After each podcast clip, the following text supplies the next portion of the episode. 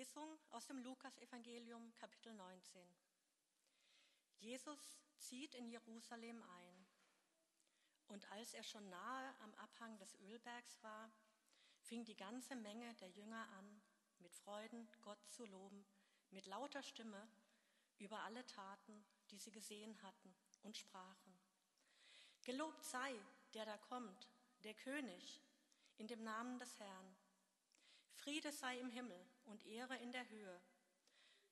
Und einige von den Pharisäern in der Menge sprachen zu ihm, Meister, weise doch deine Jünger zurecht. Er antwortete und sprach, ich sage euch, wenn diese schweigen werden, so werden die Steine schreien. Gnade sei mit uns und Friede von Gott, unserem Vater und dem Herrn Jesus Christus. Amen. Hier vorne sind übrigens noch sieben freie Stühle. Wenn jemand nicht so lange stehen möchte, sind die besten Plätze. Ja, also für die, die zu spät gekommen sind, soll auch mal belohnt werden. Seit Monaten gehen Schülerinnen und Schüler auf die Straße. Freitags unter dem Motto Fridays for Future. Ich weiß nicht, ob einige von euch vielleicht auch schon mal dabei waren oder es gab Diskussionen im Haus, dass das nicht geht, weil da ist ja auch Schule. Greta hat damit angefangen und ist für manche zur Heiligen einer Bewegung geworden. Andere finden das nicht gut. Es gibt Berufspolitiker, die sagen, Kinder haben keine Ahnung. Das ist zu kompliziert. Die sollten sich mit einem so komplexen Thema nicht beschäftigen. Das sollen sie mal uns, den Berufspolitikern, überlassen. Mit anderen Worten, haltet den Mund. Ihr habt keine Ahnung. Vielleicht habt ihr so einen Satz ja zu Hause auch schon mal gehört. Oder vielleicht haben Sie so einen Satz ja auch schon mal zu Hause gesagt. Kommt gut an. Vor allem in der Verbindung mit dem Hinweis, werde erst mal so alt wie ich. Dann wirst du es einsehen. Die Pharisäer fordern Jesus auf, dass er seine Jünger zurückpfeift. Sie sollen aufhören zu singen, sie sollen aufhören, Jesus wie einen Messias zu feiern. Jesus soll ihnen den Mund verbieten. Aber wovon das Herz voll ist, das ist schwer zu bremsen. Obwohl es auf den ersten Blick ja sehr einleuchtend klingt, es gibt Dinge, die sind so kompliziert, da sollte man vielleicht lieber den Mund halten, wenn man nichts davon versteht. Bei höherer Mathematik sollte ich den Mund halten, bei mittlerer Mathematik fängt es schon an, bei der Biologie sowieso, fragen Sie meine Frau oder meine Kinder. Aber vielleicht hat es auch andere Gründe, warum es gut sein könnte, den Mund zu halten. Aber sagt das mal einem Menschen, der so richtig begeistert ist von etwas. Ich weiß nicht, was euch so begeistert, dass ihr euch kaum bremsen könnt, davon zu erzählen, aber es ist schwer. Wenn das Herz so voll ist mit irgendwas, dann kann man schwer sagen, sei mal ruhig, will nichts hören. Wenn das Herz voll ist, muss es raus. Wenn man begeistert ist, muss es auf die Zunge. Wenn man verliebt ist, muss es raus.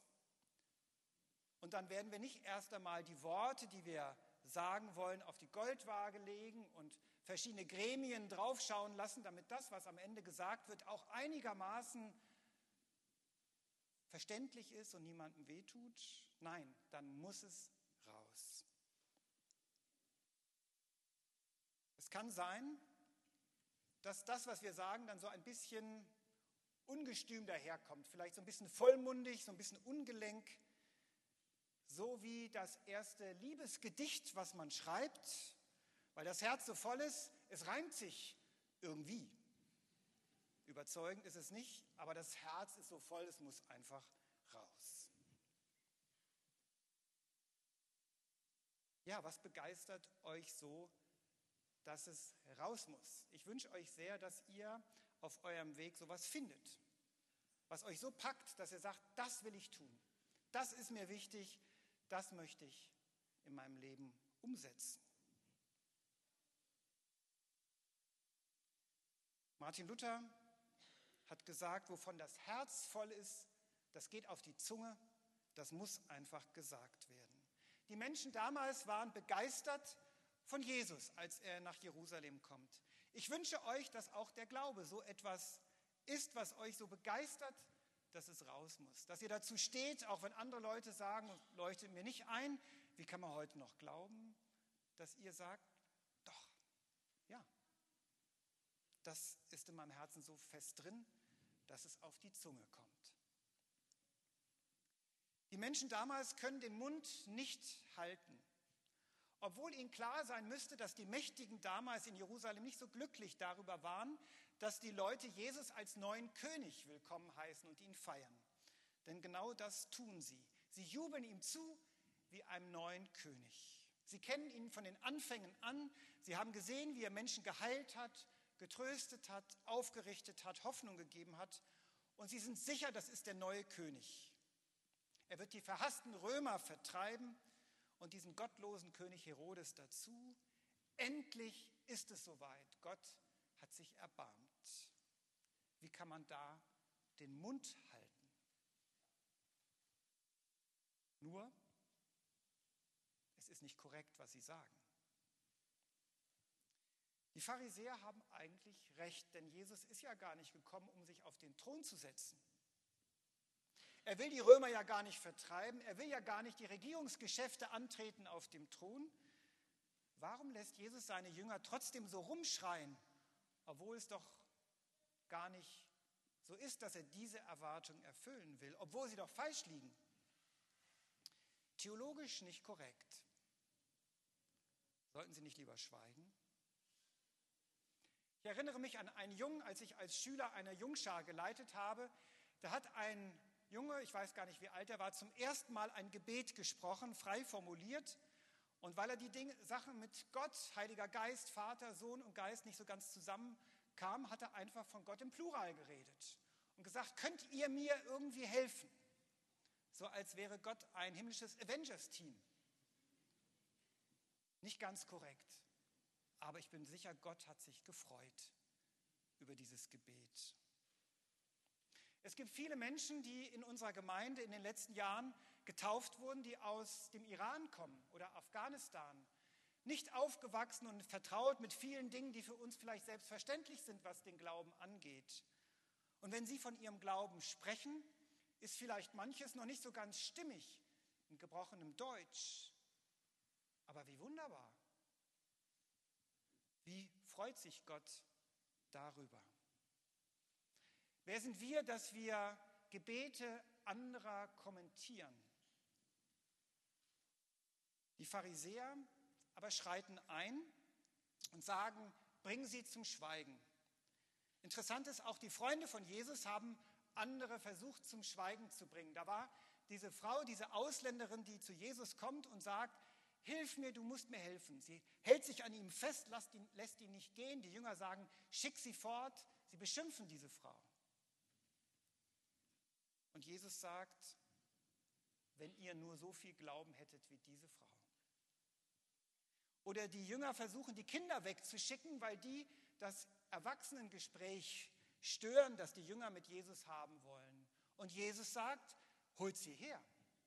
Wenn ihr nicht werdet wie die Kinder, werdet ihr vielleicht nie verstehen, wie das mit dem Glauben funktioniert. Gott entscheidet selbst, was ihm gefällt und was nicht. Eine wunderbare Szene in einem Film. Ich fürchte, ich habe es vielleicht vor ein paar Jahren schon mal erzählt, aber die, die es kennen, die werden sich gedulden. Ein Rabbi sitzt mit einem 13-jährigen Jungen um die Bar Mitzvah vorzubereiten. Die Bar Mitzvah ist ungefähr das, was bei uns die Konfirmation ist im Judentum. Für die Jungen bedeutet das bei der Bar Mitzvah, dass sie im Gottesdienst Verse aus der Bibel nicht nur vorlesen, sondern vorsingen. Mitten im Stimmbruch. Das ist eine Freude. Bei der Probe verzieht der Rabbi immer mehr das Gesicht, aber er will sich nicht ganz so anmerken lassen, weil er will ihn ja nicht entmutigen. Aber der Junge merkt selbst, oh, das hört sich furchtbar an. Und irgendwann will er das Handtuch schmeißen und sagen, ich pack das nicht, ich mach das nicht. Und da sagt der Rabbi, glaubst du, es ist Zufall, dass Gott die Bar Mitzvah gerade in die Pubertät gelegt hat? Nein, er will dich herausfordern. Gerade da, wo es eigentlich nicht geht, wo es schief klingt, wo es krächzend klingt, da will er, dass du dich bekennst und singst zum Lob Gottes. So gut es eben klingt, krächze mit Stil. Das ist die Herausforderung. Nicht, weil es so schön klingt, weil es so korrekt ist, sondern mit dem, was du jetzt kannst, mit dem, was du jetzt hast, so tu es. Und genau darum geht es.